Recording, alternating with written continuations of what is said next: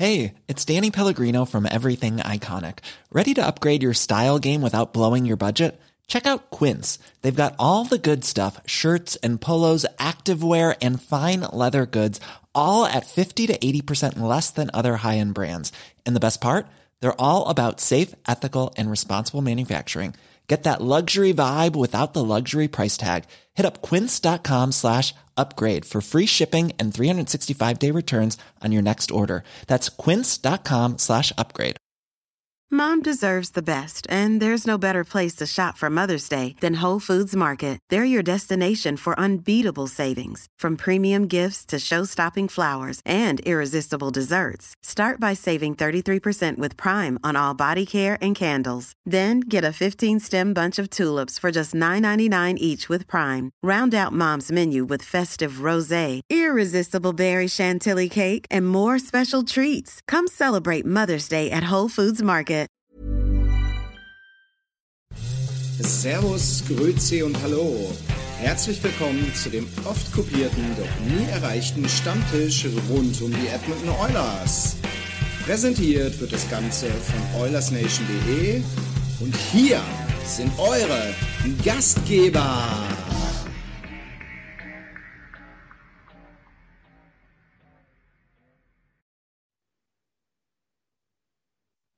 Ja, liebe Oilers-Freunde in Deutschland, Österreich, der Schweiz und Südtirol und wo man uns noch überall versteht. Herzlich willkommen zu unserem wöchentlichen Stammtisch, wie immer Montag 20 Uhr. Sollte man nichts Besseres vorhaben, als uns zuzuhören. Heute mit dabei, live und in Farbe und auch für die Technik zuständig, unser Tim. Hi Tim. Guten Abend, guten Abend. Ist, ist eigentlich jetzt Sonntag oder Montag? Ich, ich bin komme irgendwie durcheinander mit den Tagen. Also wenn der Super Bowl am Sonntag ist, dann kann nur Montag sein. Ja, eben. So, ja, gut. so ist es, so ist es. Für viele war heute ein Sonntag, weil sie heute frei haben. Aber wir wollen uns nicht so sehr mit Super Bowl beschäftigen, sondern eher mit der, mit der kleinen runden Scheibe. Also nicht mit der Erde, sondern ähm, mit dem Puck. ähm, wechseln wir gleich über. Er hat es verstanden. Ich bin froh, dass er es verstanden hat. Äh, unser Professor Dr. Dr. Hengst aus Bautzen. Hm, extra für euch heute mal den Spaziergang weggelassen. Auto, Auto ist noch heile?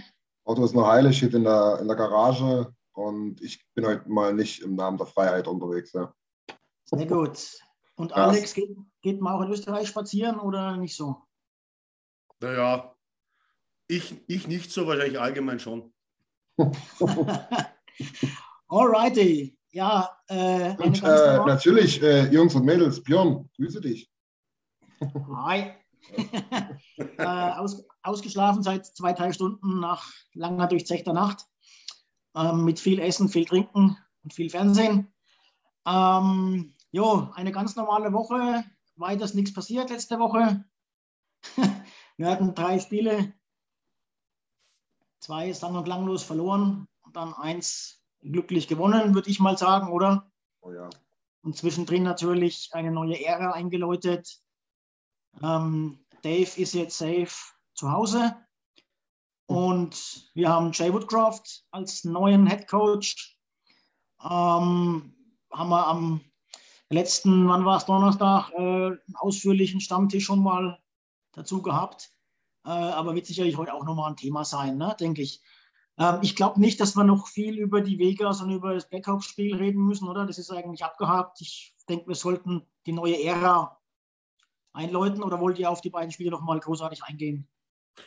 Ich könnte vielleicht, aber ähm, ich glaube, man hat, aber das, das wäre vielleicht während währenddessen, dass wir über das Eilers-Spiel reden, ähm, sind mir Parallelen aufgefallen, genau das, was teilweise im, Eilers, im Eiländer-Spiel äh, hervorgehoben wurde, vielleicht auch, klappt zwar jetzt nicht als neue Trainerhand, aber was da aufgefallen ist und was du eigentlich in die anderen zwei Spiele davor, äh, wenn du dann genau hingeschaut hast, eben nicht gesehen hast. Ja, das wird sicherlich ein Thema sein, auch in den nächsten Spielen zu beobachten. Ne? Ähm, waren das jetzt Zufälle? War da schon ein System dahinter? Das ist ja das mega Spannende. Hm. Ähm, Christian, was ist für dich die größte Veränderung gewesen ähm, in dem Islander-Spiel? Ja, gut, ich meine, letztlich hast du es jetzt schon relativ gut gesagt in einem Halbsatz.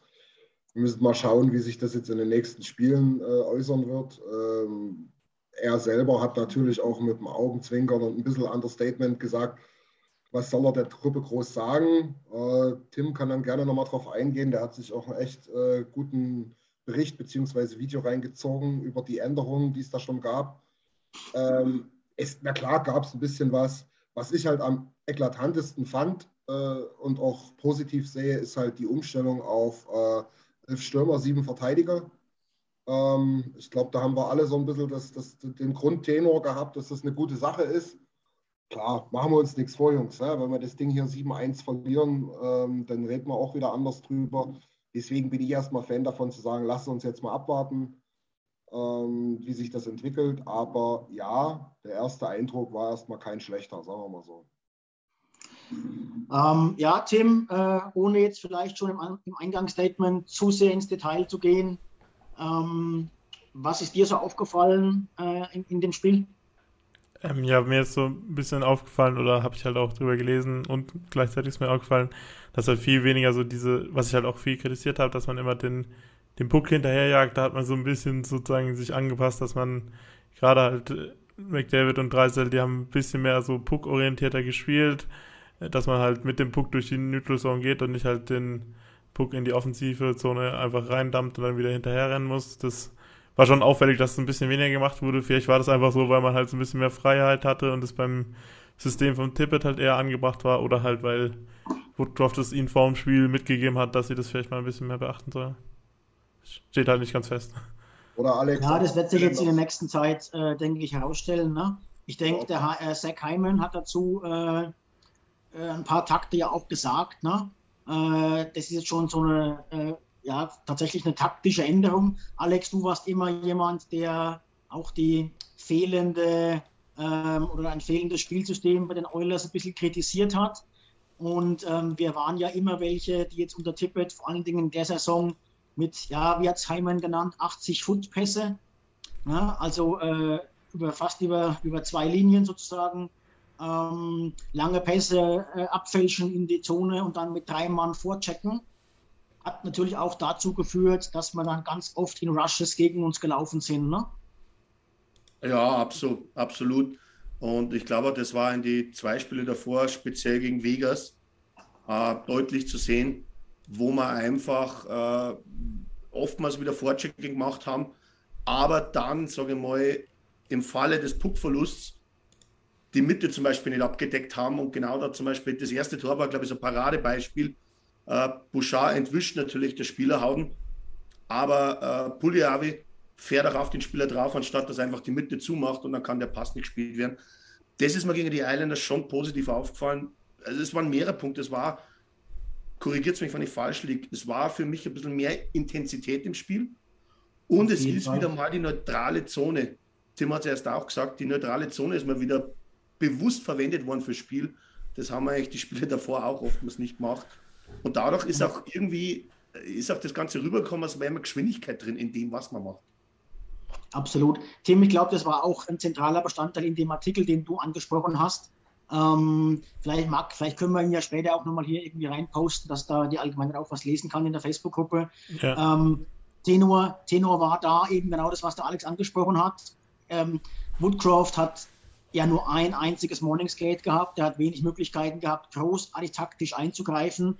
Er hat auch gesagt, er hat jetzt die Leute, die Spieler nicht überfordert. Er hat zwei, drei Kleinigkeiten, wie er es genannt hat, eben angesprochen. Und eins war eben, der dritte Stürmer covert die Mitte. Ja, das heißt eben nur noch zwei Stürmer ins Vorchecking und ein Stürmer covert die Mitte.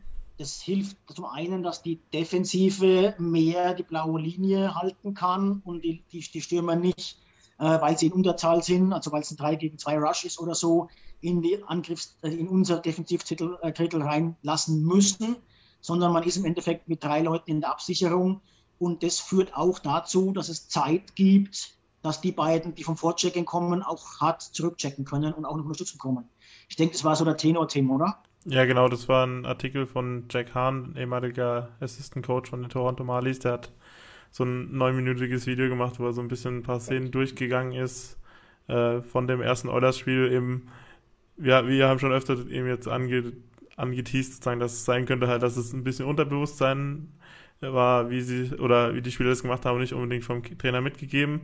Aber gleichzeitig war in einer Szene war eben auch Niemelein, der Verteidiger, angesprochen worden und der hat ja jetzt die ganze Saison eigentlich bis auf ein paar Spiele unter Woodcroft gespielt und ich glaube mir halt, dass, dass es sich ja dann von der AHL in die NHL dann ganz gut überträgt. Wenn, der, wenn du weißt, was der Trainer sehen will, dann zeige ich das natürlich auch so. Ich meine, das ist jetzt nicht äh, in einem Spiel oder nicht per se kann man nicht sagen, dass das das bessere taktische Konzept ist. Auf jeden es Fall hat nicht. auch in der Vergangenheit schon, schon genug Teams gegeben, oder Christian? Mir fallen jetzt die Montreal Canadiens vom letzten Jahr ein oder die San Jose Sharks aus den ähm, Vorjahren, die eben genau das gespielt haben. Dump and Chase hat das Vorchecking im gegnerischen Drittel festsetzen, äh, zurück zur blauen Linie, Schuss abfälschen Tor. Ich glaube, das wollte Tippett ein bisschen einsetzen, aber hat halt nicht so richtig funktioniert, oder? Und dann kommst du in Rush gegen Ja, uns. aber da muss man halt auch fairerweise sagen, dann haben wir halt auch einfach nicht das Spielermaterial gehabt. Ne? Das ist auf der einen Ja. Seite meines Erachtens halt schon ein Ding von Kenny. Auf der anderen Seite muss es halt Dave Tippett dann aber auch, halt irgendwann auch mal akzeptieren und dann halt einen anderen Plan entwickeln. Ne? Ich meine, diesen Ja. riesen Trainerstaff, ähm, dafür werden sie bezahlt. Ähm, wenn ich mir, du, du hast es gerade angesprochen mit Montreal, das ist ja, mein Gott, ich meine, die haben ja das Eishockeyspiel nicht erfunden, ähm, sondern das war ein riesengroßes, toughes Team und ähm, wir haben das Thema, ich würde es gern später auch nochmal ein bisschen thematisieren. Äh, Wir haben das Thema jetzt gerade in Kanada relativ häufig gelesen, ähm, dass die Oilers einfach nicht tough genug sind. Und ähm, da reden wir auch gar nicht darüber, wie groß wir im Durchschnitt sind oder wie schwer, sondern wie wir es halt auch auf dem Eis zeigen. Und dazu gehört eben, dass wir dann entsprechend diesen äh, Spielstil nicht können. Dump and Ja. Hinterher, wie die, wie, die, wie die kaputten und dort alles zusammen rauchen, damit auch mal ein bisschen, ne, wie sagt man immer so schön in Nordamerika, äh, with au- au- authority sozusagen, ne? dass sie auch wirklich denken, so beim nächsten Ding, Alter, nee, äh, ich lasse mich nie wieder zusammen rauchen. Ja, Das, das absolut. fehlt uns total und da passt halt der, der, der Stil nicht dazu. Und es war auch, das, kannst du eigentlich auch mit Leon und mit Connor nicht machen. Du hast das ja immer jetzt im Nachhinein, wenn man sich nochmal vor Augen führt, die sind ja so oft sind die vier, fünf Meter vor dem Stürmer quasi abgebremst und haben eben versucht, weil das ihre Stärke ist, das Antizipieren, haben versucht, dann die Passwege zuzumachen, aber dann ist natürlich zu viel Eis für den Stürmer da, äh, für den Verteidiger da gewesen immer, ja. Ja, Konnten sich immer so leicht befreien. Das Eben. war halt einfach die Anweisung des alten Coaching-Staffs, hat da überhaupt nicht zu uns gepasst. Und ähm, das scheint jetzt besser zu sein, zumindest macht es jetzt auf den ersten Eindruck mehr Sinn. Jetzt muss man einfach mal beobachten, ob das ähm, dann auch wirklich nachhaltig so ist. Denn jetzt kommt ein Punkt, den Alex angesprochen hat. Viel mehr Intensität, viel mehr Wille. Man hat sich, glaube ich, mehr reingehängt, gerade die Führungsspieler. Also ähm, das, was die defensiv geleistet haben, jetzt gerade McDavid und Dreiseidel, im hart zurückchecken und genauso schnell zurücksprinten wie nach vorne, sage ich jetzt mal, ähm, das hat es schon die Messlatte hochgelegt. Ja? Und wenn das der Standard ist, dass, dass sie den annähernd jedes Spiel halten, dann geht es natürlich. Aber das haben sie eben auch unter Tippett, muss man auch fairerweise sagen, nicht oft so gezeigt.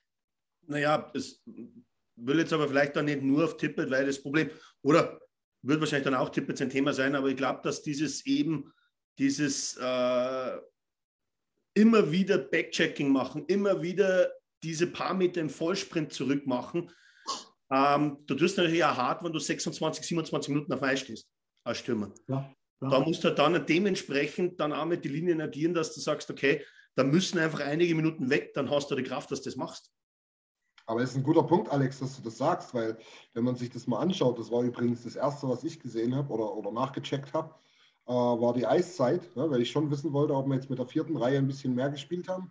Hm? Vierte Reihe war, ja, war tendenziell mal ein Shift mehr, aber gar nicht so krass. Aber die anderen drei Reihen waren deutlich ausgeglichener. Hm. Ähm, Und das auch bei einem engen Spielstand, muss man auch dazu sagen. Also unter, äh, und, unter Tippett äh, bin ich mir ziemlich sicher, hätten gerade die, die vier Top-Forwards da mindestens zwei Minuten mehr Eiszeit gehabt. Ich habe da, Tim, ich weiß nicht, ob es in dem Artikel stand oder ähm, ob ich es woanders gelesen habe, du wahrscheinlich auch. Das ist genau jetzt äh, die Ergänzung zum, zu Christians Punkt, die Eiszeiten. Ähm, also es scheint wohl so, dass äh, durch dieses, hat auch mit dem elf, elf Stürmer, sieben Verteidiger natürlich zu tun, dass du einfach drei Reihen so lange wie möglich relativ parallel und konstant spielen lässt. Und dann kannst du im dritten Drittel entscheiden, muss ich meine Stars Jetzt dann quasi müssen die den Tank leeren. Dann haben sie aber eben auch noch mehr drin, als wenn sie bis dahin schon 19 Minuten auf dem Eis gestanden waren. Ähm, oder kann ich es eben durchziehen? Und ähm, jetzt hat eben McDavid, Dreiseitel und Nuge, die hatten alle 20, irgendwas, die waren, glaube ich, nur 7, 8 Sekunden auseinander. Mhm. Ähm, das heißt, es zeigt es eben, dass das so war, ne? äh, dass die da relativ konstant eben Teil reingespielt haben. Ja, und haben dann ja die Shifts auch teilweise in der vierten eben übernommen, durch die elf Stürmer, was du hast.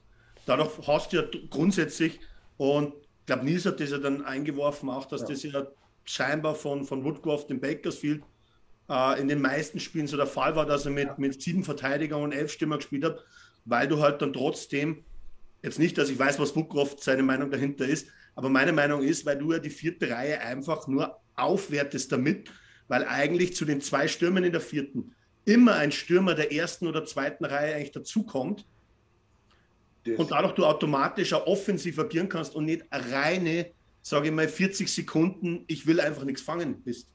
Das ist so. Und dass das nicht permanent so gemacht wird, ist ja nicht, weil das irgendeinen Nachteil hat, mit elf Stürmern zu spielen, sondern weil das einen Nachteil hat, mit sieben Verteidigern zu spielen. Der Björn hat das relativ gut, äh, gut äh, getroffen, da in seiner Aussage. Da gab es, glaube ich, beim Gegentor oder was. Oder nee, es war gar, gar kein Gegentor, sondern irgendein Rush. War dieser 2 gegen 0 Rush, genau, ja, genau. Wo man da sieht, natürlich spielen dann auch mal Verteidiger zusammen, die sind nicht richtig abgestimmt. Ja? Das ja. kann dann halt passieren. Oder du hast halt, ähm, das, das, das Ice-Time-Management ist halt auch ein bisschen schwieriger. Ich glaube, wir ja. haben vier Verteidiger gehabt. Ich sage jetzt mal die vier Jüngeren. Die waren alle so um die 11, 12 Minuten. Das war gar nicht viel und drei Mann äh, ein bisschen mehr. Ne? Das war CZ, ähm, ähm, Nurse und, und Bouchard. Ja? Aber die anderen. Nee, Barry war es. Bouchard war tatsächlich auch nur in dieser 11, 13 Minuten Range. Barry oh, ja, aber Barry, ja, ich war mir gerade nicht sicher. Ja, ja, du hast recht. Bouchard war aber ähm, ich, ich wollte gerade mal ein bisschen, ein bisschen die Sachen sortieren. Da waren jetzt so viele Dinge. Ähm, mir ist wichtig, also ähm, Woodcroft hat es relativ deutlich gesagt, und das muss man auch so einordnen, glaube ich, dann wissen. Ähm, dass das in Bakersfield in der letzten Saison mit den tatsächlich 85 Prozent der Spiele 11-7 ähm, deswegen war, weil wir jetzt so viel Defensive Prospects hatten, denen er alle Eiszeit geben wollte. Mhm. Ja. Ähm, wir, sind, wir sind Pacific Division Champion geworden mit ganz normal 12-6. Äh, äh, 12 ja, das, das wollte ähm, ich nämlich gerade noch fragen, weil eigentlich das mit den sieben Verteidigern kannst du ja eigentlich nur machen, wenn du genug Qualität hast, oder? Weil, hat, weil ja, wenn du sozusagen. Oder auch nicht oder auch nicht. Ja, nein, also einerseits. Ich wollte gerade sagen, das ist, das ist schwierig. Äh, also so. Ich glaube, es ist eher nicht.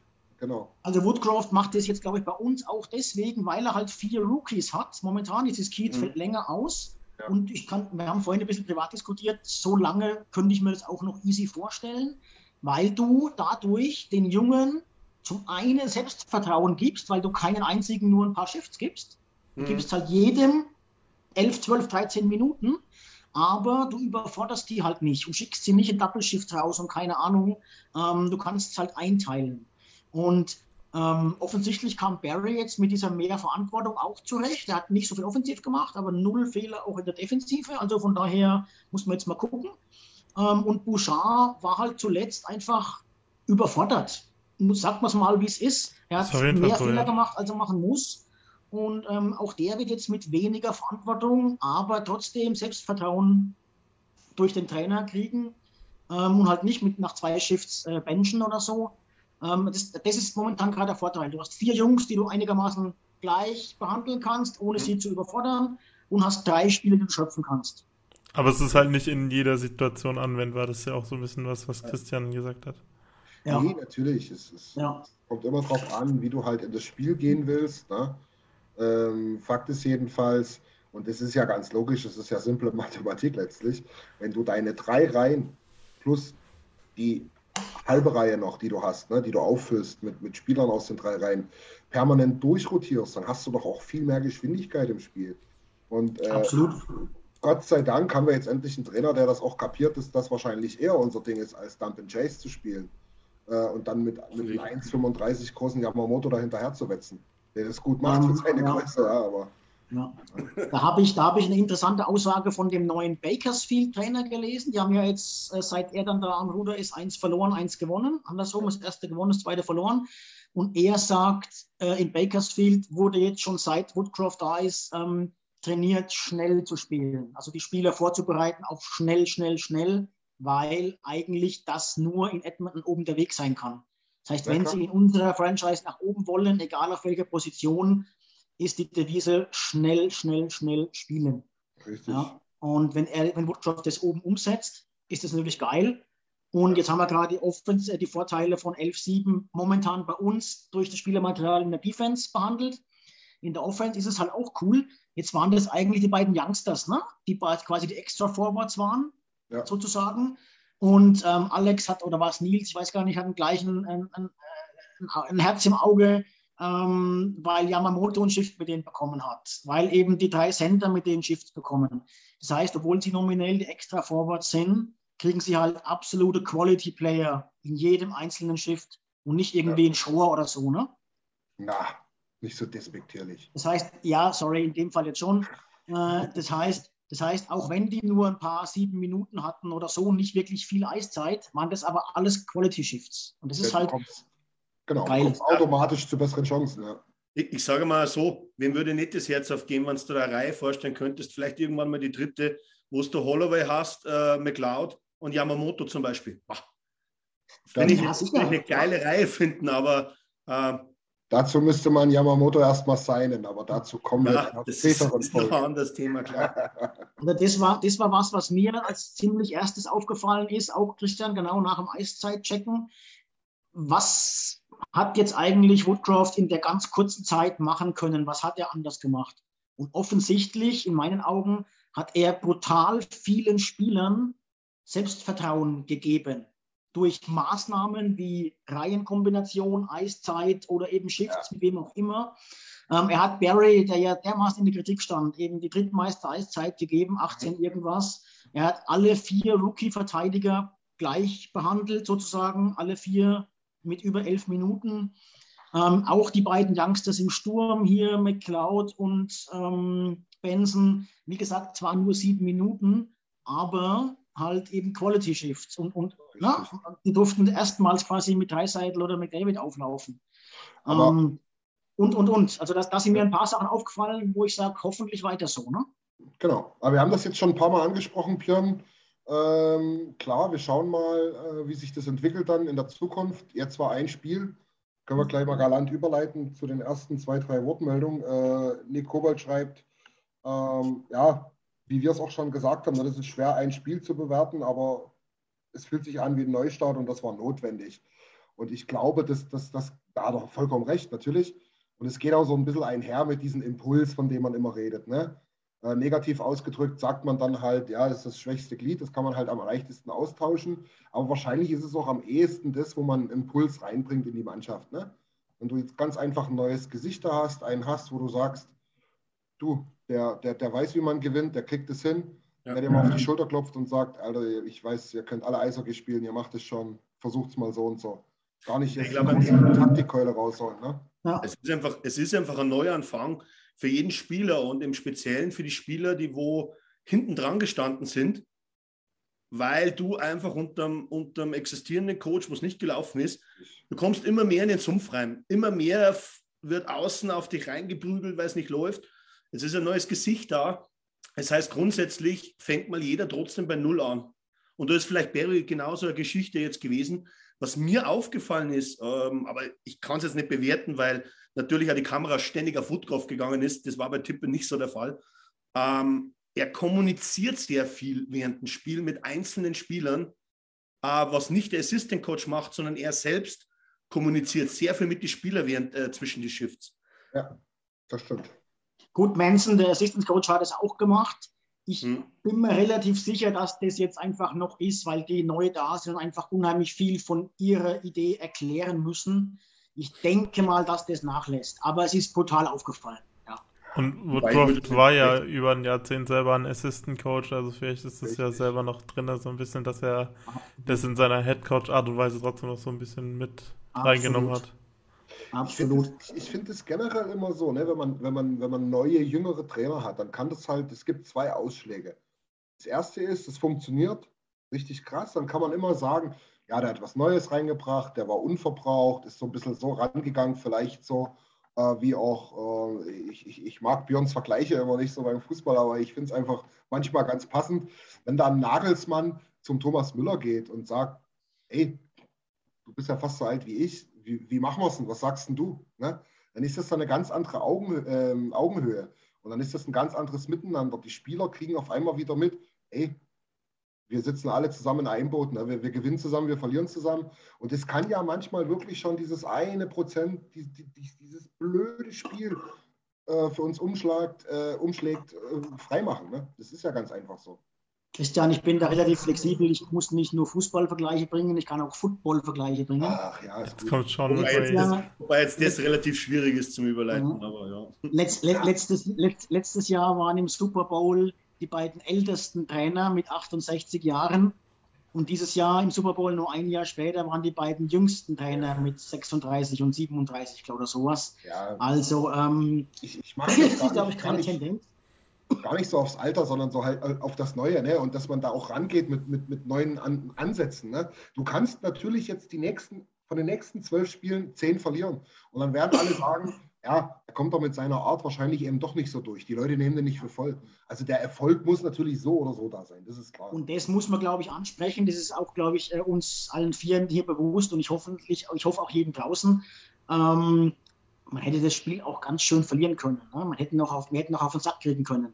Also wir haben, wir haben selten, auch, auch in den ganzen Spielen, die wir jetzt in der großen Krise verloren haben, haben wir selten 15 Grade A-Chancen gegen uns zugelassen. Aber wir hatten auch selten so einen heißen Goalie between the pipes. Ah, das ist natürlich eben der Punkt. Also ich meine, wenn, wenn, wenn, wenn Smith und Koskinen öfter so gespielt hätten wie Smith jetzt, wäre Tippett noch da. Das ist 100% Ja, aber, aber wo du jetzt sagst, okay, ja, Great A-Chancen, klar, war jetzt da äh, sicherlich vieles da, aber du hast vor du hast es reduziert, die Anzahl der Fehler. Also ich habe die individuellen Fehler nicht mehr so krass gesehen.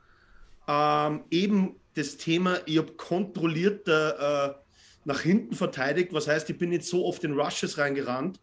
Ähm, aber was natürlich offensichtlich war, ähm, wir verteidigen in unserer eigenen Box, in unserer eigenen Zone vorm Tor äh, richtig schön fett mit Corona-Maßnahmen. Bitte einen Meter Abstand halten.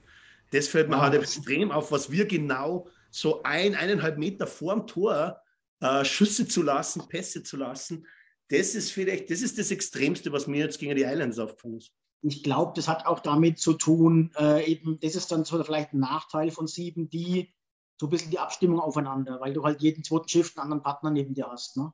Ja, und halt auch die Ausrichtung, denke ich. Ne? Ich meine, wir haben es jetzt schon gesagt, du kannst jetzt nicht alles äh, auf einmal ändern. Genau. Äh, das Erste, was wir auch tatsächlich gleich gesehen haben, selbst ohne dem Video von Tim, ähm, oder was, was, Tim angesprochen hat, geschnitten hat er es nicht, ähm, Ne, das, das, diese Rückwärtsbewegung und die Absicherung auf der Center-Position, das, das, sieht man, das hat man extremst gesehen, das ist gut, aber ja. das hat ja nichts mit dem Verteidigen im, im eigenen Drittel zu tun. Ja.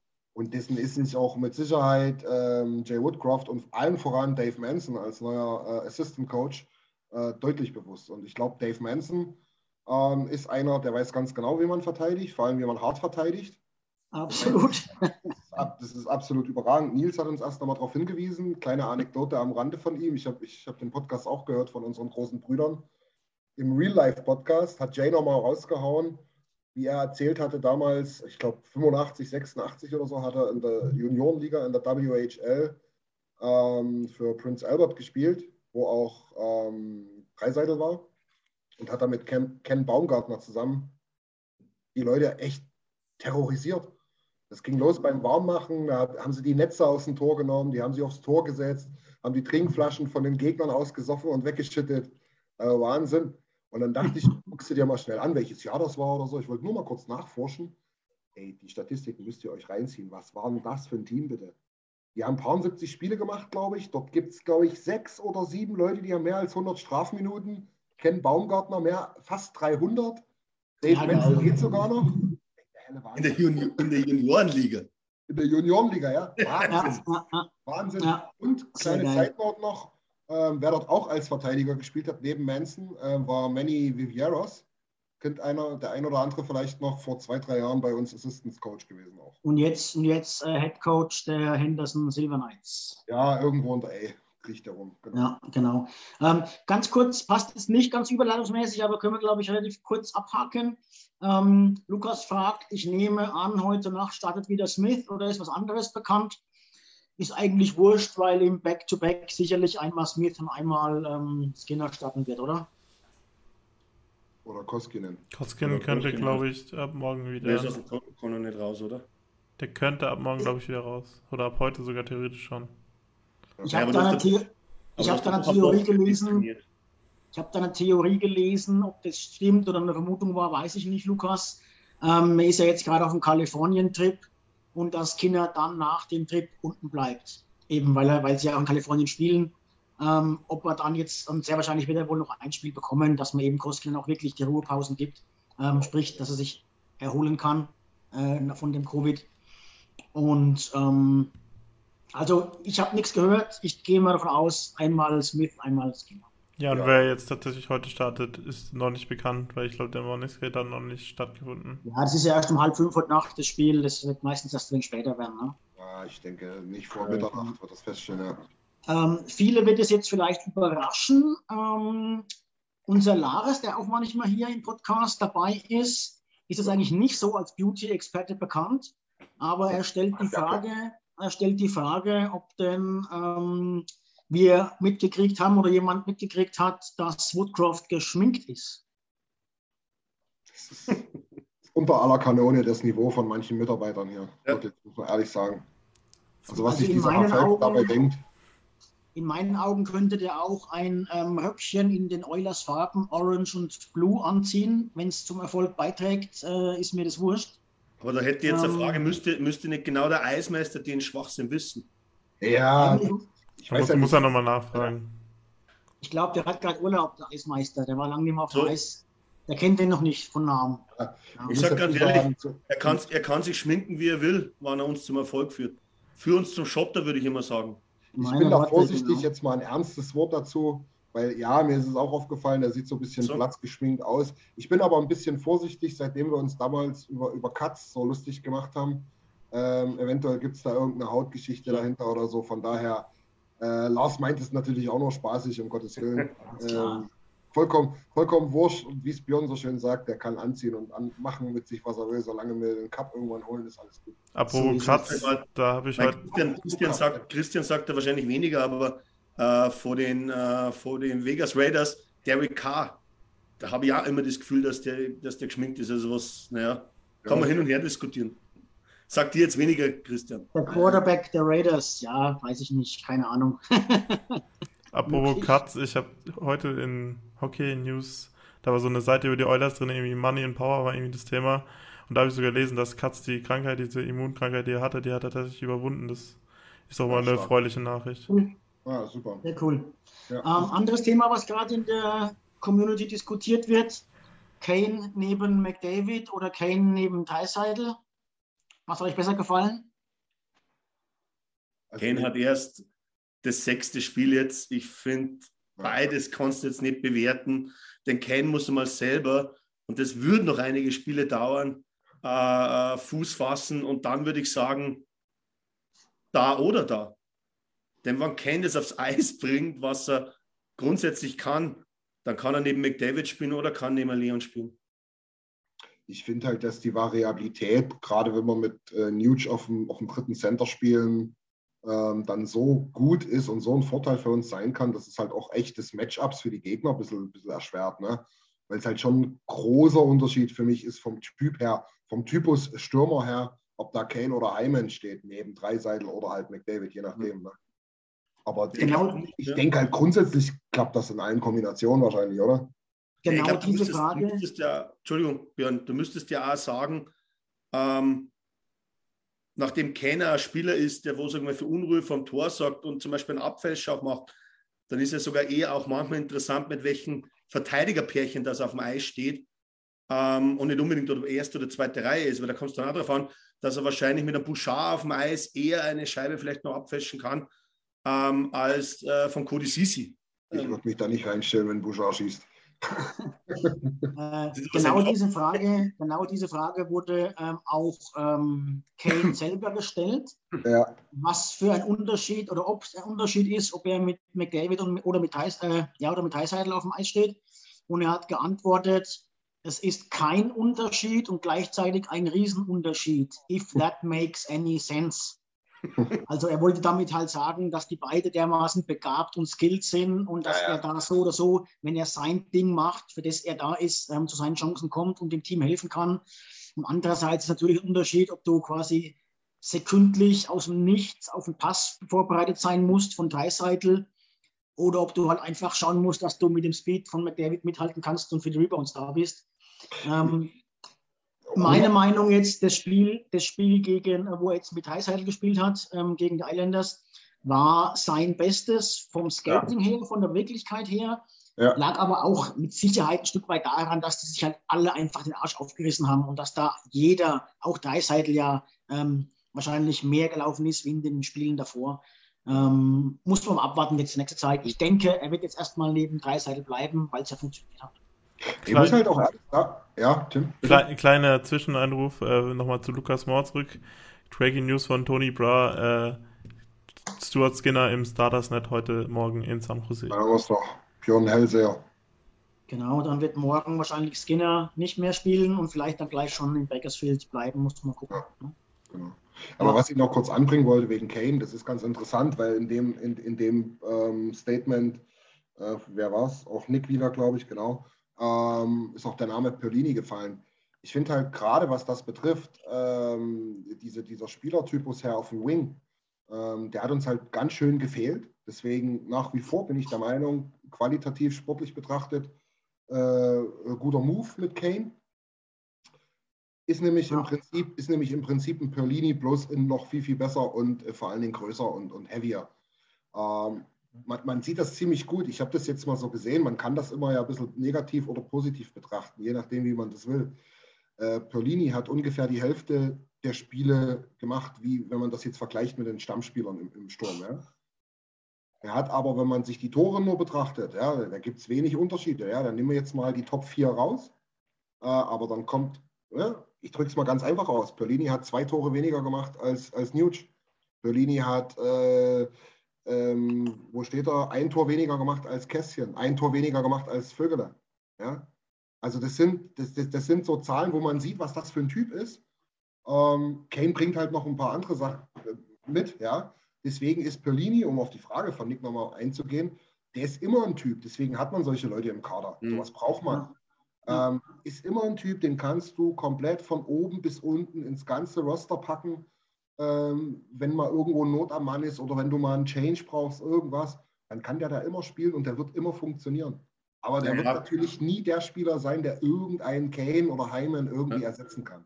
Naja, du hast halt schon gesehen, da wo er in der ersten Reihe aus, ausprobiert wurde, es ist dann schon ein Unterschied, ob du gegen die erste Reihe von Gegner spielst oder ob du in der dritten Reihe von uns gegen die dritte Reihe von Gegner spielst.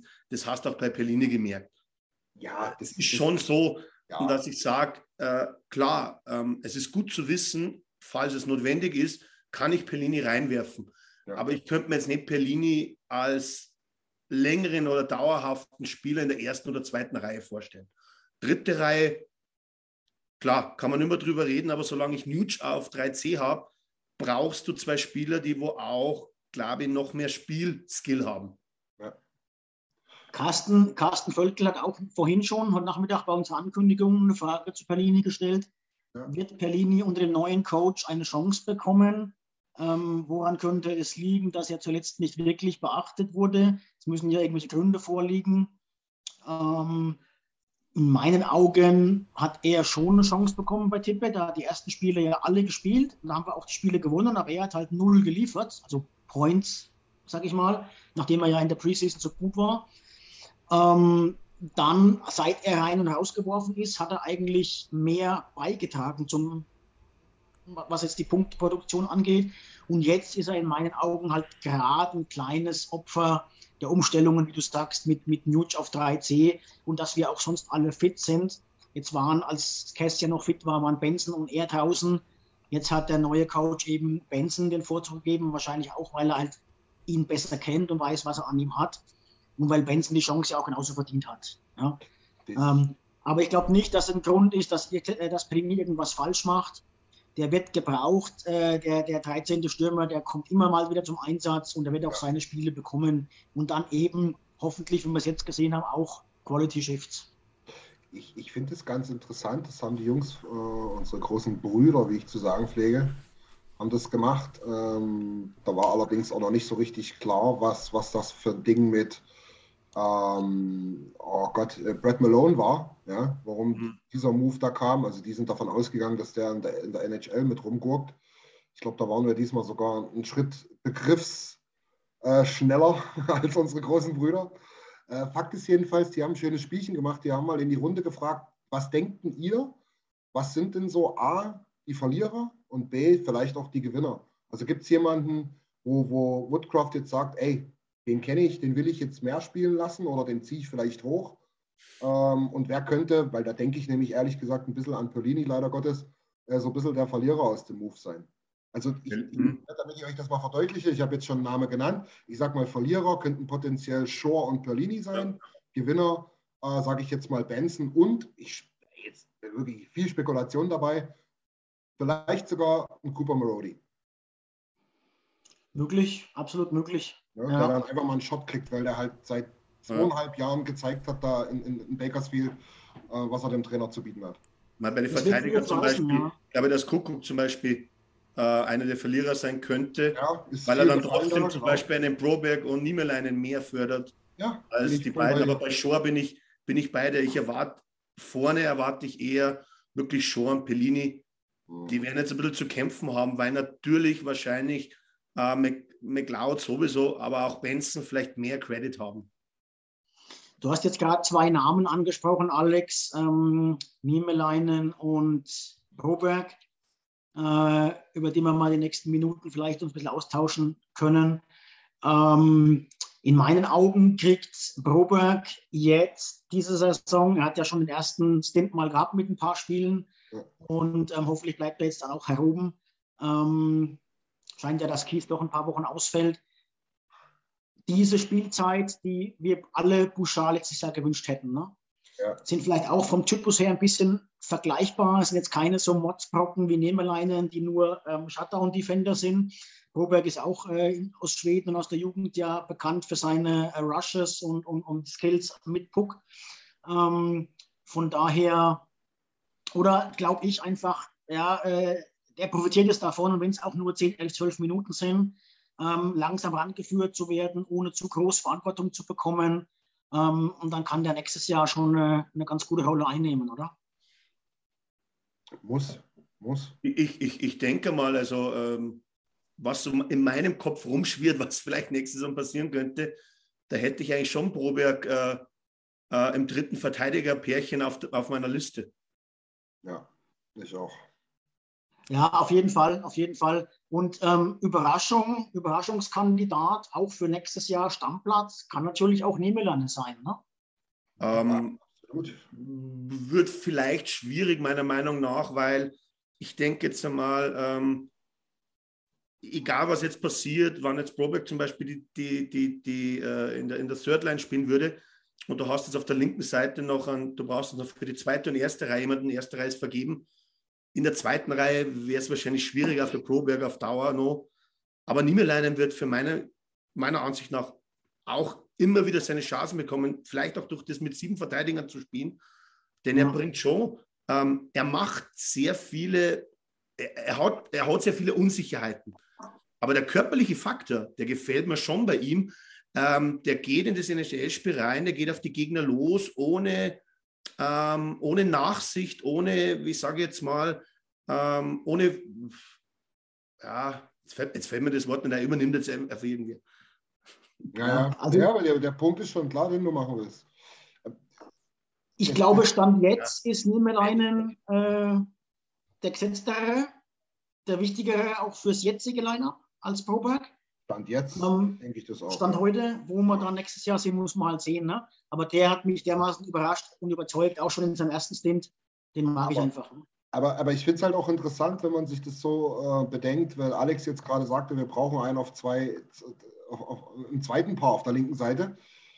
Ganz ehrlich, vielleicht sehen wir auch wieder so eine äh, drei gestandene, vier junge, äh, junge Verteidiger, sie, sieben Mann-Roster da ne, am Spieltag oder beziehungsweise häufiger.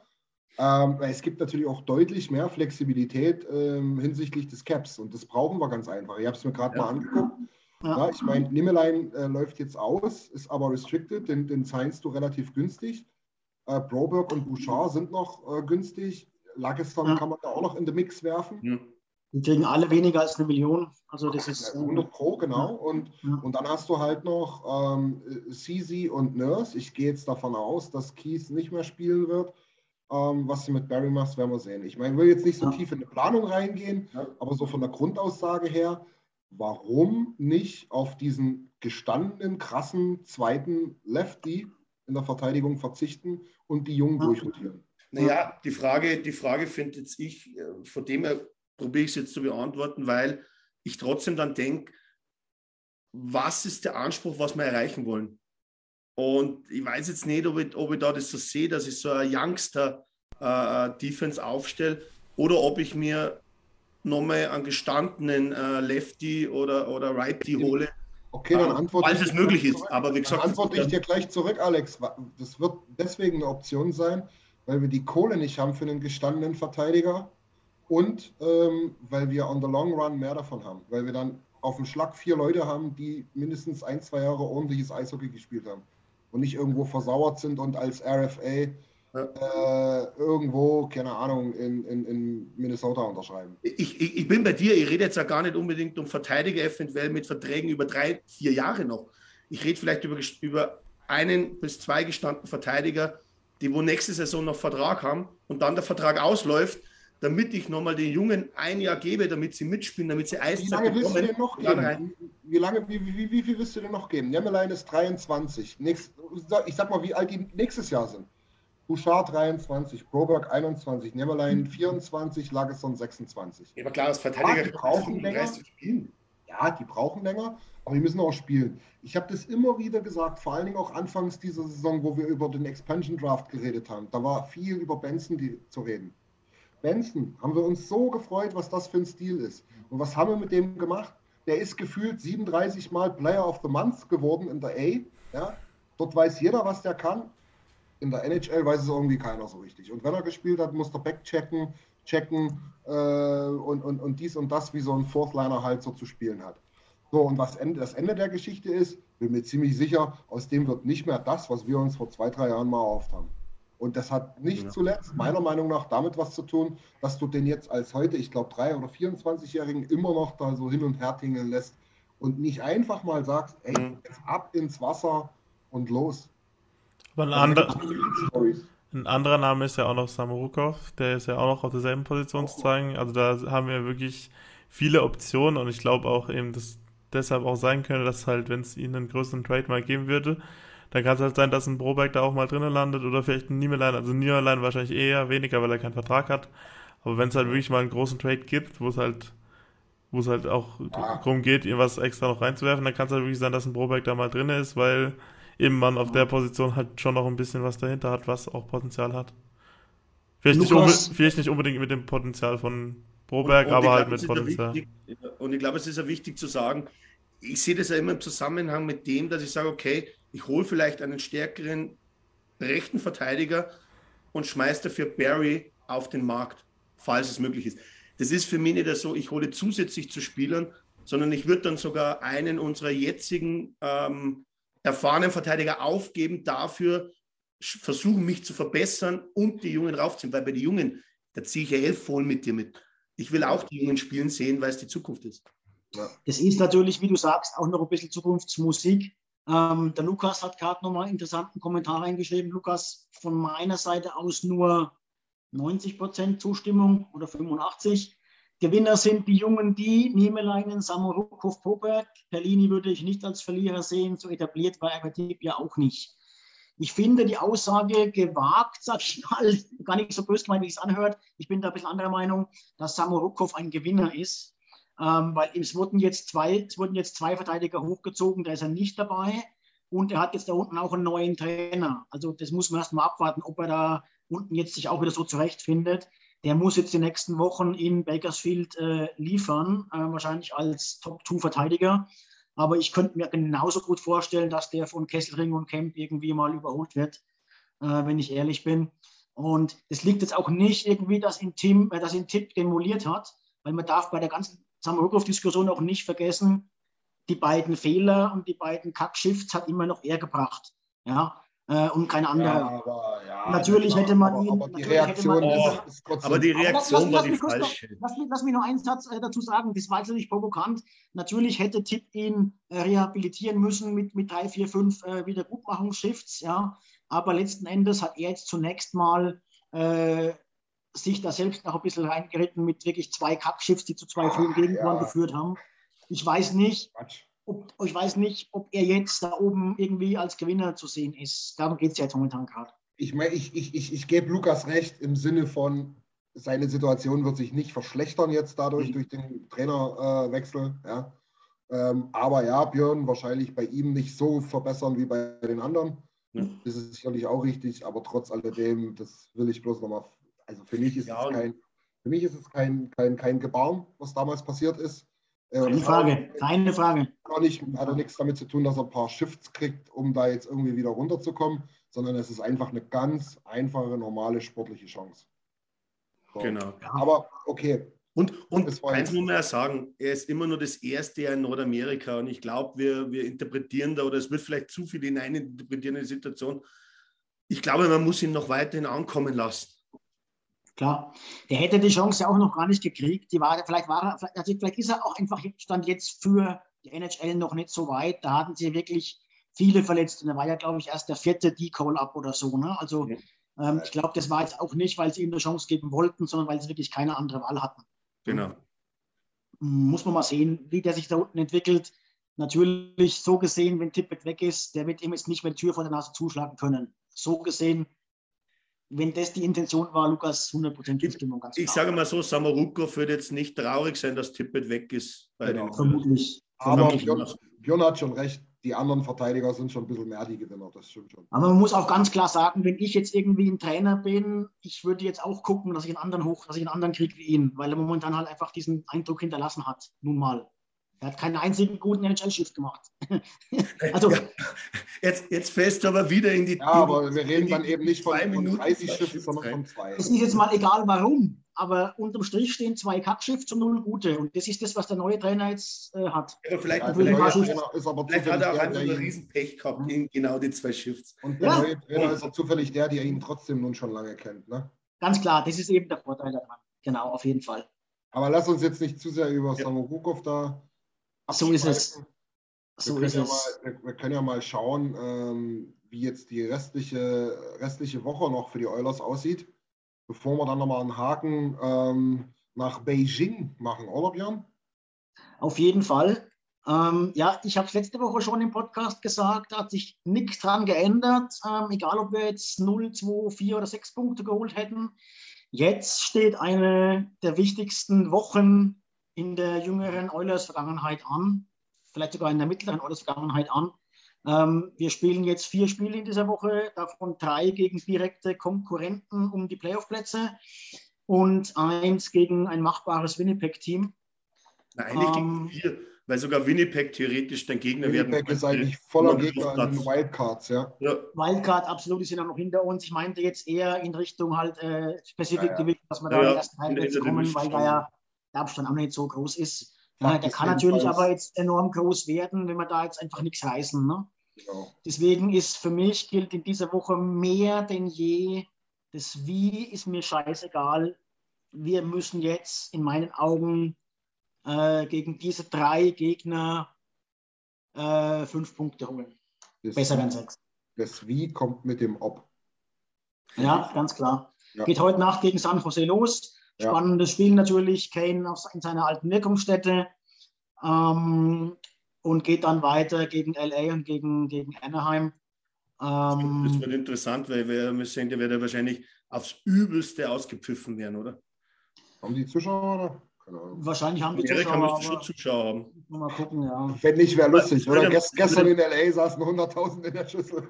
Ja, ja. Also wir spielen jetzt in San Jose, morgen ähm, dann in äh, Los Angeles und in vier Tagen ähm, in ne, daheim gegen, gegen, gegen die Ducks.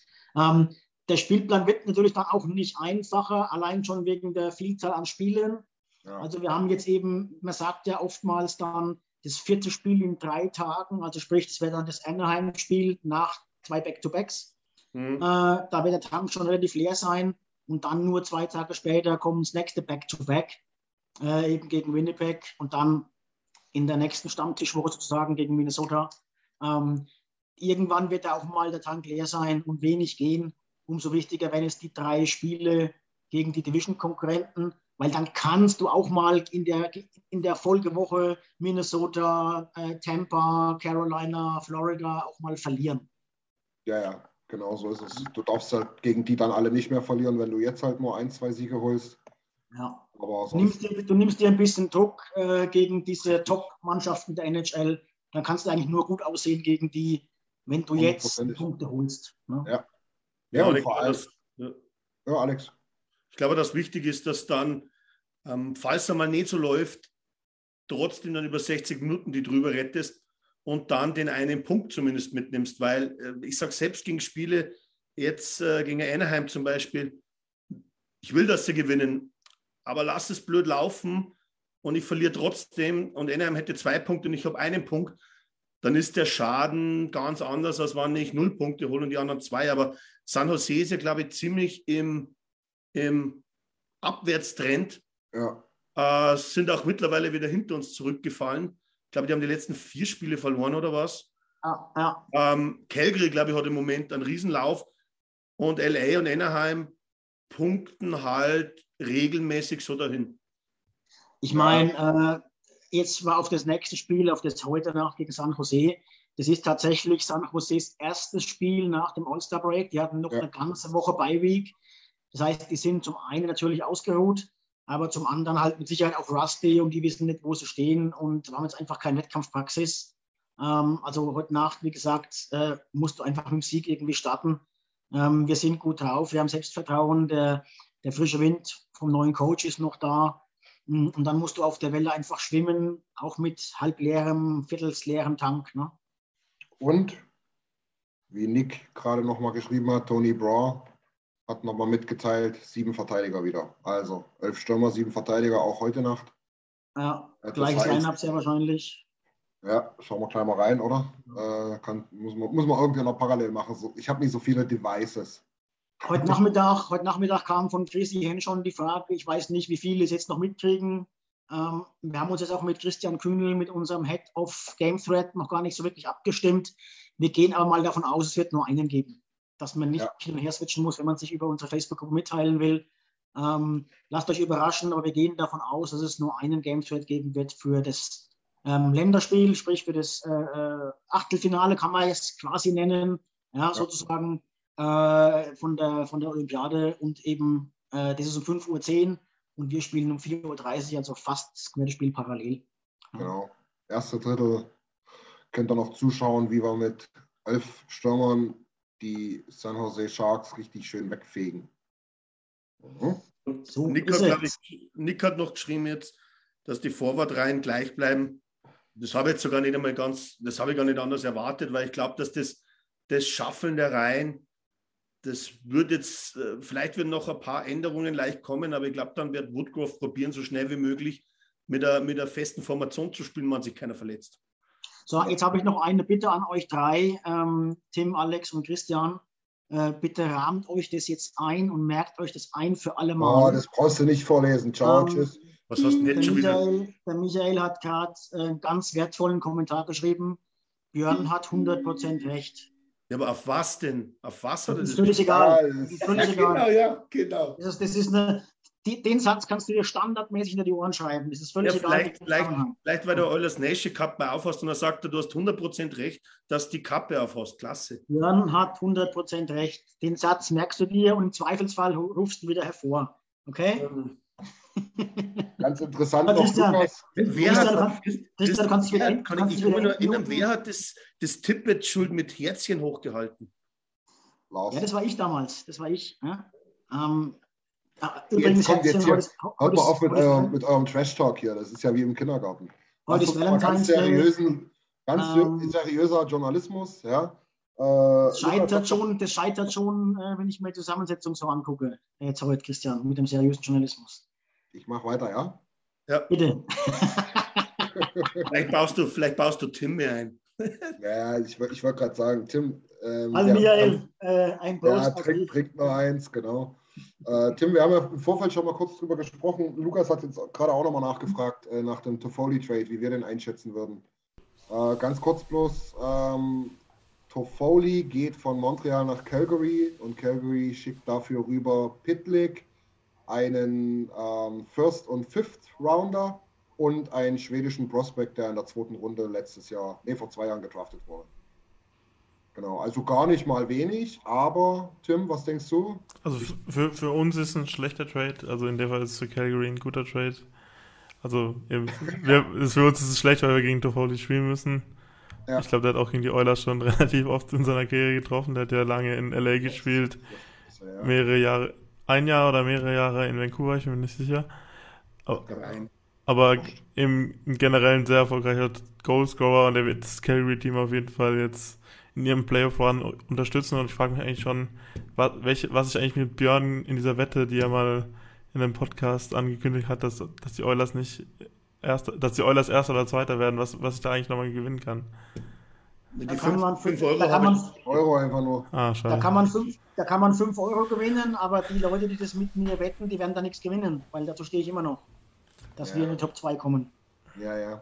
Calgary wird auf jeden Fall schwer, weil ich sehe das wie Tim, das ist ein guter Trade. Aber Tim, was denkst du? Ich glaube, das ist für beide ein guter Trade, ne? Ja, also eben, also Montreal ist ja jetzt wirklich schon fast im Rebuild-Mode sozusagen. Äh, Alex hat vorhin auch die Cap-Friendly-Seite oder die Packpedia-Seite von Montreal ein bisschen durchkramt und hat dann festgestellt, dass die irgendwie ein, halb, ein halbes Roster auf LTIA haben. Also die müssen da wirklich noch ein bisschen äh, rumwälzen und das machen ja auch der neue GM und Hockey Operations Präsident. Die machen das ja schon fleißig und ich glaube, das ist für die kein schlechter Trade. Ja. Also mich hat der Wert überrascht, muss ich sagen. Ähm, ich wusste, ich, für mich war jetzt nicht per se Toffoli ein First Round plus mehr wert. Boah, Ähm, Uli, Macht überall seine Tore. Aber Du musst dir mal, ja, du musst dir mal seine, seine, seine, seine Stats anschauen und die sind eigentlich in keinem Jahr wirklich eingebrochen. Letzte Saison hatte er, glaube ich, eine Riesensaison mit, glaube ich, 44 Punkten in 52 Spielen. ich will den Trade jetzt gar nicht schlecht machen, um Gottes Willen. Das ist für Calgary genau das Richtige. Die wollten Depth Scoring, die haben einen ordentlichen bis sehr guten Stürmer bekommen.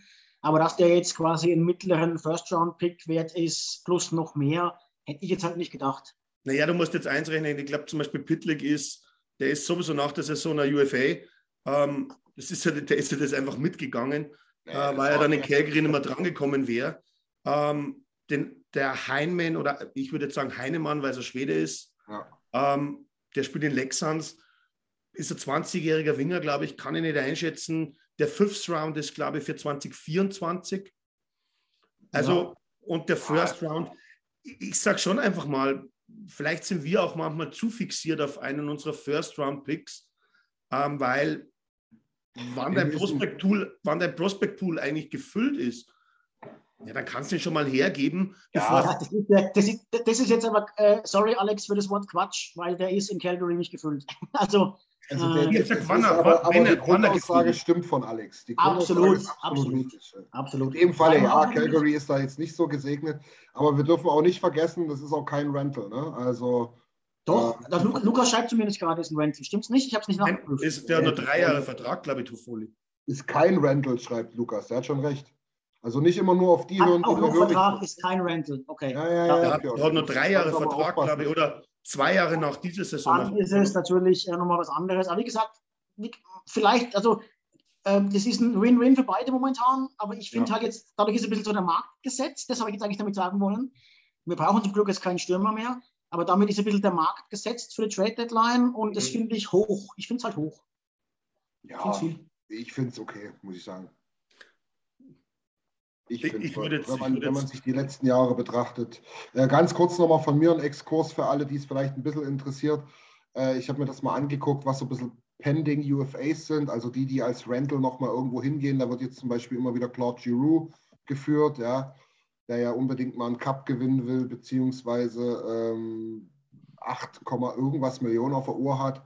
Ähm, wenn ihr euch immer wieder denkt, Trades und wie und was, der Cap Space, das ist doch alles Käse, habt bitte auf der Uhr, Frank Saravelli vom DFO Rundown hat es nochmal ähm, erklärt, äh, wie das läuft, wenn man äh, ein Dreiergeschäft macht sozusagen.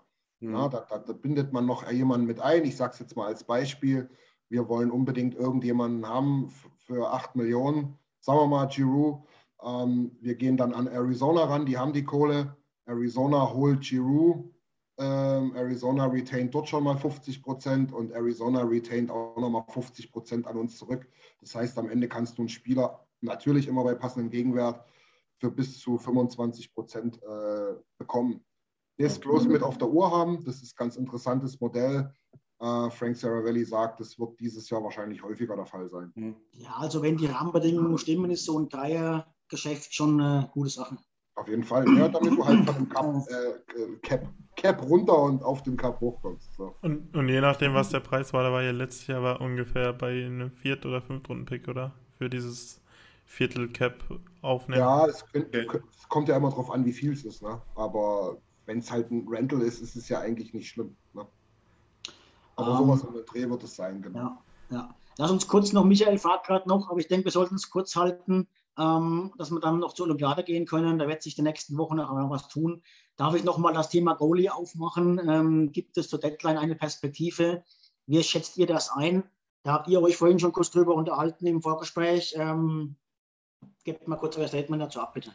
Äh, ja, ich habe in einem Podcast von Chris Johnston habe ich gehört, dass er äh, so ein bisschen das Gefühl hat, dass mit den Oilers das Thema Goalie für die Saison erstmal abgeschlossen ist und er Richtung Defenseman geht, den man noch verpflichten will, um sozusagen die defensiven Schwächen ein bisschen zu verbessern. Ob das wirklich die richtige Lösung ist, weiß ich nicht, aber das ist auf jeden Fall, was er gehört hat und was ein bisschen auch Sinn macht, weil es halt auch schwierig ist, äh, ihn einen Goalie von uns rauszumoven, um ihn rein, äh, um einen neuen reinzubringen.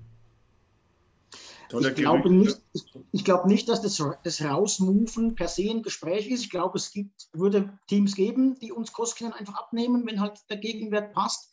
Ja. Aber du meinst, oder, oder meint der vielleicht auch eben, dass das dann wirklich jetzt sofort auch weiterhilft? Also finden wir einen, der jetzt dann besser ist wie Koskinen?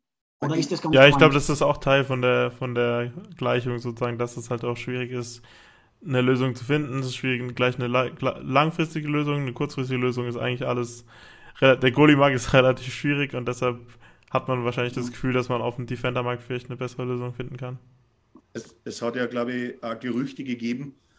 Keine Ahnung, ich kann es nicht beurteilen, wie wahr oder falsch, aber zumindest äh, waren es sicherlich keine Fake-Accounts ähm, auf Twitter, die wo ja auch davon gesprochen haben, dass die Oilers, glaube ich, einmal in Columbus angerufen haben, wegen Corpisalo. Nur ich glaube, Columbus wollte sicher mal einen Second und einen Third Round haben. Ähm, da waren scheinbar die Oilers nicht annähernd bereit, dass in die Richtung irgendwie gehen. Ich glaube, Martin Jones war, war mal. Äh, Martin, Jones wurde, Martin Jones wurde direkt sogar angefragt. Okay. Also es ist nicht so, dass, es, dass sie nichts, glaube ich, versucht hätten, aber ich glaube, dass sie einfach nicht vorwärts kommen mit dem, was sie sich vorstellen. Aber genau, Martin Jones ist aber genau so ein Name. Ich, der hat jahrelang war der sozusagen der Grund, warum San Jose nicht wirklich aus den aus den äh, schlechten schlechten Ergebnissen rausgekommen ist. Und ich, ja. ich finde halt nicht, dass es sich lohnt, irgendwelche Sachen abzugeben, um so einen Spieler dann zu holen. Da spiele ich halt doch lieber mit Smith und Koskin und wenn halt einer verletzt ist, mit Skinner. Ich, ich glaube, bewertungsfrei muss das, muss ja. das beurteilen. Ja, klar. Aber man weiß es halt nie, der kann trotzdem auch, der, der könnte trotzdem auch jetzt da zwei, zwei Monate mal eine 93-0 abliefern können für uns. Ne? Also das steckst ja, halt nie drin. Ja, aber der hat jetzt vier Jahre lang in San Jose dann nicht so unter. Claro, claro. Also richtig untermäßig gespielt. Geht so ein bisschen in die Richtung, der Lukas schreibt es auch nochmal, allein Markström mit seinen sieben oder äh, acht oder neun Shutouts ist der Erfolgsgarant für ähm, die Flames. Das ist natürlich so, aber allein an dem Beispiel Markström siehst du halt, äh, wie pervers das auch manchmal ist, weil letztes Jahr wurde Calgary noch ausgelacht für den Trade, äh, für, den, für die Free Agents äh, Verpflichtung. Da, da haben wir ihm die Bude voll kaut, glaube ich. Weil er halt einfach da unterirdisch war. Ne? Und äh, ich sag mal, die Wahrscheinlichkeit, dass jetzt Markström einschlägt, war hoch. Bei denen ist es jetzt im zweiten Jahr gewesen. Das würde uns jetzt für einen Playoff-Run auch nichts helfen, wenn es erst im zweiten Jahr ist. Ne? Also das allein zeigt einfach, wie schwierig das mit dem Goalie-Markt ist. Da brauchst du auch so viel Glück und die Umstände müssen passen. Ähm, das ist, da gibt es kein Erfolgsrezept, kein Erfolgsgeheimnis. Na, und im Moment, wir reden auch immer, äh, wann es jetzt darum geht, kannst du nur die Playoffs schaffen oder nicht, ähm, dann solltest du das auch mit dem Torhüter-Duo oder, oder Trio schaffen, das, was du jetzt hast. Ob es für größere Aufgaben geeignet ist, ich glaube, da sind wir uns alle einig. Prinzipiell, ich persönlich wäre dafür weiterhin. Ich finde es immer noch eine clevere Lösung, habe ich letzten paar Stammtische ja schon ausgeführt. Äh, und um mal zwei Namen zu, zu nennen, ich wäre sofort dabei, wenn es irgendwie in Richtung ähm, Husso oder in Richtung Holtby geht. Aber da können eben auch noch ein Trade-Partner mit dazu. Mhm. Und gerade bei St. Louis mit Husso sehe ich es einfach nicht. Ja, Husso ist, glaube ich, warum sollte St. Louis äh, so ein Asset abgeben, den wo sie da haben. Und, aber Holby mit seinen, der hat halt immerhin über, über acht Jahre äh, Playoff-Kämpfe hinter sich. Da würde ich, da würde ich da sogar zustimmen. Das wäre ein Torhüter, den wo man sicherlich diskutieren könnte. Aber ich glaube einfach, ähm, vielleicht, wir, vielleicht gehen wir schon wieder zu tief rein, aber. Ich glaube nicht, Nick, ich glaube nicht, Nick, dass Husso so teuer werden würde. Der hat zwar jetzt eine 94-1-Bilanz und 1,86 gegen Tore, wir reden aber auch nur über 16 Spiele. Und in den vier, fünf Saisons davor hat er, egal in welcher Liga er gespielt hat, selten die 90 oder 91 überschritten. Also äh, aus der Historie heraus äh, kann er nicht so teuer werden und er kommt von einem 57.000er Deal mhm. aktuell. Also der wird keine 6 Millionen kosten wie andere. Wie ist denn Husso? Ist der 25, 26? 27, 27. Und von daher, der spielt jetzt gerade überragend, aber ähm, das ist eben auch jetzt gerade mal eine Saison, in der er Backup ist und er 15, 16 Spiele nur gehabt hat. Ne? Von daher, ob das substanziell nachhaltig ist, weiß man nicht. Aber es wäre halt einer, der jetzt auch während der Saison capmäßig machbar wäre, weil er jetzt nur 57.000 kostet. Ja. Aber wie gesagt, das sehe ich gar nicht wegen St. Louis. Tim, heute Nacht, wer kommt ins Viertelfinale? Schweiz und Deutschland? Nur Schweiz, nur Deutschland? Wie schaut es aus? Gegen wen spielt nochmal die Schweiz? Das ist eine gute Frage. Gegen Tschechien oder gegen Lettland? Jetzt habt ihr mich falsch erwischt. Aber ich glaube, es kommen auf jeden Fall beide ins Viertelfinale. Also bin ich jetzt mal zuversichtlich. Die, die Schweizer Frauen haben es ja gestern im Halbfinale nicht, oder heute Morgen im Halbfinale nicht mehr geschafft die sind jetzt im Bronzespiel sozusagen, die haben gegen Kanada keine Chance gehabt, aber ich glaube, für die deutsche Männermannschaft und die Schweizer Männermannschaft sieht es in dieser Playoff-Runde, die es ja jetzt gibt, einiges besser aus. Ja, ja. Ja. Das heißt, also ich, ich schreibe gerade was, vielleicht übernimmt mal kurz einer, ja. Ja, ich glaube, bei uns ist ja so, dass, dass, dass du jetzt eigentlich ja trotzdem einen, einen machbaren Gegner bekommen hast, oder? mit der Slowakei. Die haben jetzt eigentlich zweimal relativ äh, deutlich äh, das Nachsehen gehabt gegen Schweden und Finnland, was natürlich auch sicherlich gute Teams sind. Haben, glaube ich, Lettland geschlagen, oder? Wann ich, wann ich mich richtig erinnert. Aber ist sicherlich ein Team, das wo ähm, absolut schlagbar ist äh, als, als deutsche Nationalmannschaft. Finde ich jetzt. Und ich habe jetzt nur teilweise Olympia. Also das USA-Spiel habe ich gesehen, das hat mir jetzt gar nicht mehr schlecht gefallen. Die anderen zwei Spiele ist leider äh, arbeitstechnisch oder Oilers-technisch nicht so ganz funktioniert. Okay, ja, ja, ja, ja. Christian, wie siehst du es heute Nacht? Was geht? Ich denke, der Gegner liegt uns äh, besser als die, die wir bisher bespielt haben. Die kommen auch über das Skating und über das, ähm, ich sag jetzt mal, ja, die technische Komponente eher als die körperliche. Ähm, von daher, ja, und was wir dort auch für einen Vorteil haben, ist aus meiner Sicht, ähm, dass die sich schon eher einen Strich in, Hose, in, die Hose setzen als die anderen Gegner, die wir bis jetzt gespielt haben. Also ich glaube, die gehen auch anders in das Spiel ran, als es halt die US-Amerikaner und die Kanadier machen. Ähm, ich denke, wir haben da gute Chancen. 60, 60, 40 mindestens für uns. Und die Schweizer sehe ich jetzt auch nicht so schlecht. Die spielen gegen die Tschechen. Tschechen, ja. Ja, und und müssen da im Prinzip, ja, müssen da zusehen, dass sie ihre, ihre, ihre Defensivarbeit im Griff kriegen und vorne sind die genauso wie die Deutschen immer für Tore gut. Ähm, das könnte ganz interessant werden. Vielleicht noch ganz, ganz, ganz äh, interessant für das kommende Viertelfinale dann, wenn es denn positiv ausgeht. Ähm, die Deutschen würden dann auf die USA treffen und die Schweizer würden auf die Finnen treffen. Wieso ist das schon sicher? Weil die äh, im Viertelfinale ja schon direkt qualifiziert sind. Nein, aber es kommt es nicht darauf an, wenn es ist ein Unterschied, ob es Dänemark weiterkommt oder die Letten zum Beispiel, oder? Nee, kommt Geht es nicht. es da nicht um die. Also warum, warum ist jetzt. Nein. Ja, sag doch warum.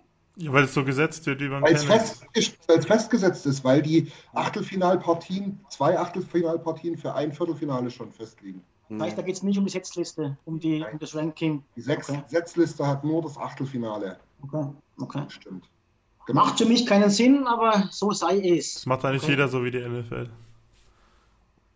Ja, ich darf, wäre für mich, wäre das jetzt logisch gewesen, dass es einen Unterschied ausmacht, ob jetzt quasi der Elfte oder der Sechste weiterkommt. Aber gut. Ja, aber das, das wird, so. es wird ja extra so gesetzt, dass dann sozusagen der niedrigstmögliche dann gegen den äh, gegen den Besten Ja, aber spielt. ich, ich bin relativ überzeugt, dass zum Beispiel heute Nacht Dänemark gewinnt, dass heute Nacht eben Deutschland und Schweiz gewinnt. Und es ist ein Unterschied, ob halt Lettland, Tschechien oder ähm, Slowakei gewinnt. Ne? Dann wären es ja eben andere Seedings, nach meiner Logik. Ja, aber das Seeding ist ja nur fürs Achtelfinale. Ja, ja, ich habe es verstanden. Wie gesagt, nur sinnvoll ist es für mich halt nicht. Aber bin ja nicht gefragt worden. Mich fragt ja keiner. Ja, so, so funktionieren halt Setzlisten. Ja keiner. Also gut, dann wäre es halt gegen die USA in Gottes Namen. Ist vielleicht sogar auch eine ganz gute Geschichte, weil wir gegen die jetzt nicht so schlecht ausgesehen haben. Ja, War Man auf jeden weiß es Fall nicht. Das Best, war auf jeden Fall das beste Spiel in der Vorrunde. Ja. ja, ja. ja. Wichtig ist, dass wir, Intensität, dass wir jetzt die Intensität drin haben. Das war, das war das, was wir vermissen lassen haben in den ersten zwei Spielen. Ähm, interessant wird es noch sein, welcher Goalie auflaufen wird. Da muss man tatsächlich sagen, dass äh, Austin Birken einen ganz guten Job gemacht hat. Niederberger doch ein, zweimal äh, gewackelt hat. Das wird nochmal interessant. Ich wollte gerade fragen, die beiden, die beiden ähm, Skater, die reingekommen sind, Kremmer und Bergmann, die werden sich festgespielt haben, weil die haben ja gerade diese neue Intensität vorgelebt. Die sind ja genau Ähm, dafür gekommen. Ich glaube, die werden auch ja. drin bleiben. Ja. Ähm, Abelshauser ist reingekommen, der hat seinen Job auch ganz gut gemacht. Gut, aus den Birken hätte in meinen Augen das Powerplay-Tor nicht kassieren dürfen, hat einfach an der falschen Seite vorbeigeschaut. Also ich kann ja, gut, nicht. wenn du das in der Wiederholung gesehen hast, war es relativ klar, ne, dass du da, wenn du da einfach links über die Schulter guckst, einfach keine Chance Ja. hast. Ja. weil der Schuss halt von, von, von, der, von der falschen Seite kam quasi. ne? Ja. Aber gut, ansonsten hat er gute Dinge gehalten, da gibt es nichts. Wenn, Ne? man, wenn man ehrlich ist, war es für mich auch überraschend, dass er da schon abzieht. Ich hätte wahrscheinlich auch spekuliert, dass er nochmal ein, zwei Schritte macht und dann hat er die bessere Sicht. Aber ja, drauf, drauf geschissen, auf Deutsch gesagt. So, und jetzt, Deswegen jetzt spielst du auch nicht für die USA bei Olympia. Bitte? Deswegen spielst du auch nicht für die USA bei Olympia. Weil du für solche Überraschungsmomente nicht gut bist. Ach so. Ich glaube, Michael hat gerade auch gefragt, im Endeffekt, welche Truppe hat uns am meisten überzeugt bisher und wer wäre unser Favorit? Also bei Favorit würde ich sagen, ich gehe da ein bisschen traditionell Schweden, Finnland. Also traditionell waren NHL-Stars nicht dabei sind, dann finde ich halt trotzdem irgendwie, die Schweden und die Finnen sind für mich einfach immer die, wo, egal mit welchem Kader, für mich das, das, das, das konstanteste Eishockey bringen können. Aber natürlich gibt es noch die Russen und Kanadier. Aber ich setze mir jetzt einfach mal auf die Schweden fest. Obwohl die gegen Finnland sogar verloren haben, glaube ich. Ja, noch Verlängerung, ja. Ja. Ich bleibe tatsächlich bei meinem Tipp, wobei das jetzt kein Favoritentipp mehr ist, natürlich, aber ich bleibe bei meinem Tipp, dass die Kanadier weit kommen. Ähm, auch wenn die gegen die USA das Spiel verloren haben. Äh, die werden heute Nacht China wieder abschießen. Ähm, ähnlich hoch wie in der Vorrunde. Das 8-0 ist mal so mein, mein Maßstab. 5-0. 8-0 waren die US-Amerikaner. Aber was haben die Kanadier gemacht? 5-0. 5-0, ja. Dann wird's Weil höher. damit, man weiß nicht, mit wie viel, mit wie viel angezogenen Handbremsen. Ja, dann wird es höher. Also die Kanadier möchte ich nicht absch äh, abschenken oder wie sagt man da, äh, äh, unterschätzen. Ähm, aber ansonsten sind es wahrscheinlich wirklich die vier, die jetzt äh, sich über den ersten Platz qualifiziert haben. Ne? Klar. Ja, ich muss auch fairerweise dazu sagen, ich habe von den Russen nichts gesehen. Ähm, allerdings sieben Punkte ist okay, ne? Fast alles geholt. 8 zu 6 Tore, klingt schon wieder anders. Ähm, ich Ja, bin aber nach wie vor der Meinung, dass die Finnen einen sehr, sehr guten Kader haben. Ich würde mit den Finnen mitgehen. Die sind wahrscheinlich wirklich da am vordersten Front zu nennen. Ja. Da habe ich auch das eine Spiel gesehen, das kann ich gegen wen es war. Äh, hat mich schon überzeugt. Nee, die sind mit vorne dabei. Genau. Mädels, haben wir noch was? Fragen sind jetzt keine mehr reingekommen. Kanada, China, ja. Hoch. Dann würde ich sagen, ab in die Haia. Ich, ich habe noch eins. Mir ist das Wort wieder eingefallen, nachdem ich, glaube ich, vor einer halben Stunde die ganze Zeit gesucht habe. Ehrfurcht. Niemelein spielt ohne große Ehrfurcht vor den Großen. Ja. Das Ja, das Das zu Ende zu bringen, danke.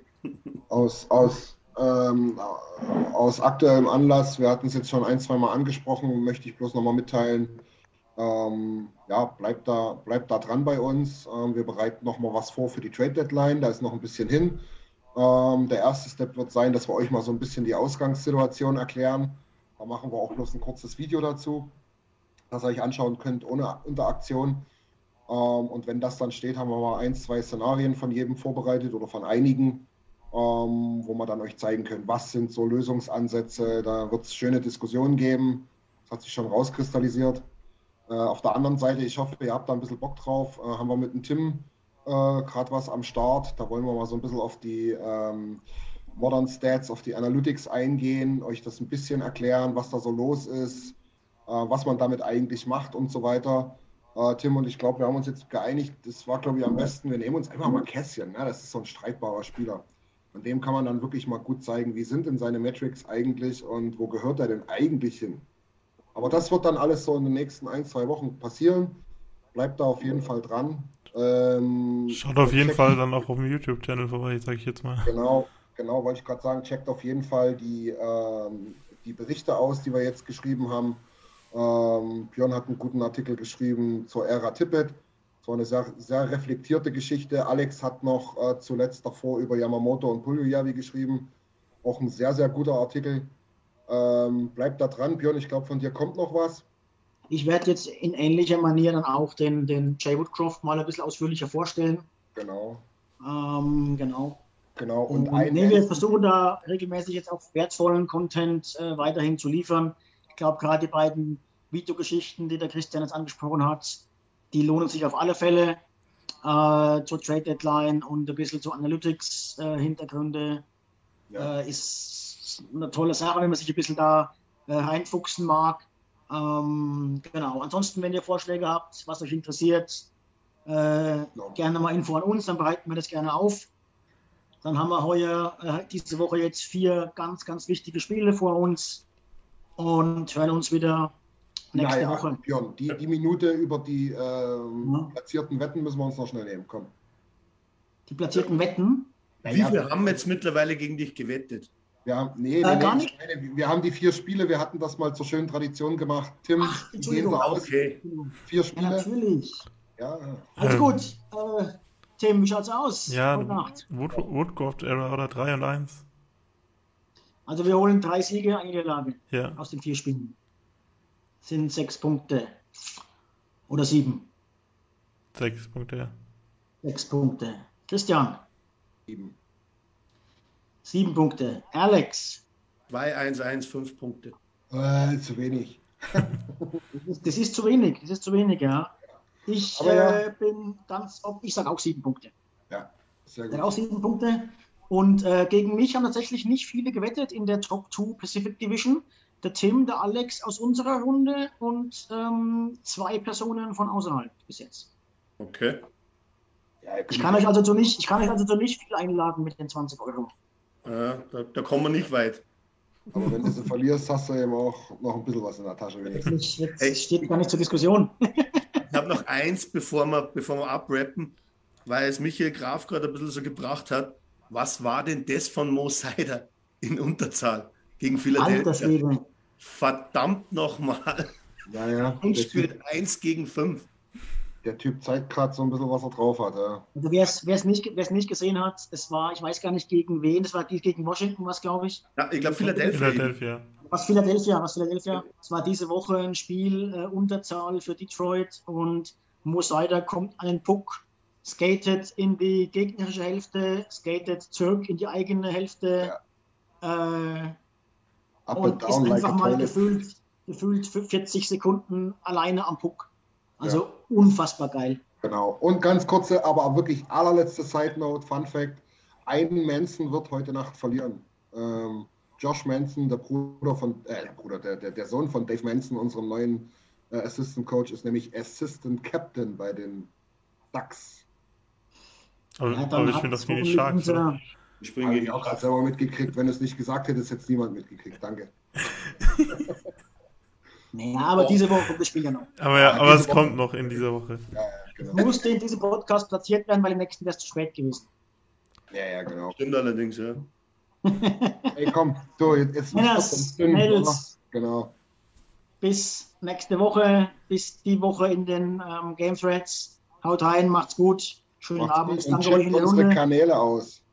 Danke ja. euch da draußen und bis demnächst auf Twitter, Instagram, YouTube, Facebook und Discord. Und eulersnation.de. Ciao. Vielen Dank fürs Zuhören. Besucht uns auf oilersnation.de. Außerdem findet ihr uns auf Instagram, Twitter, Facebook sowie auf YouTube.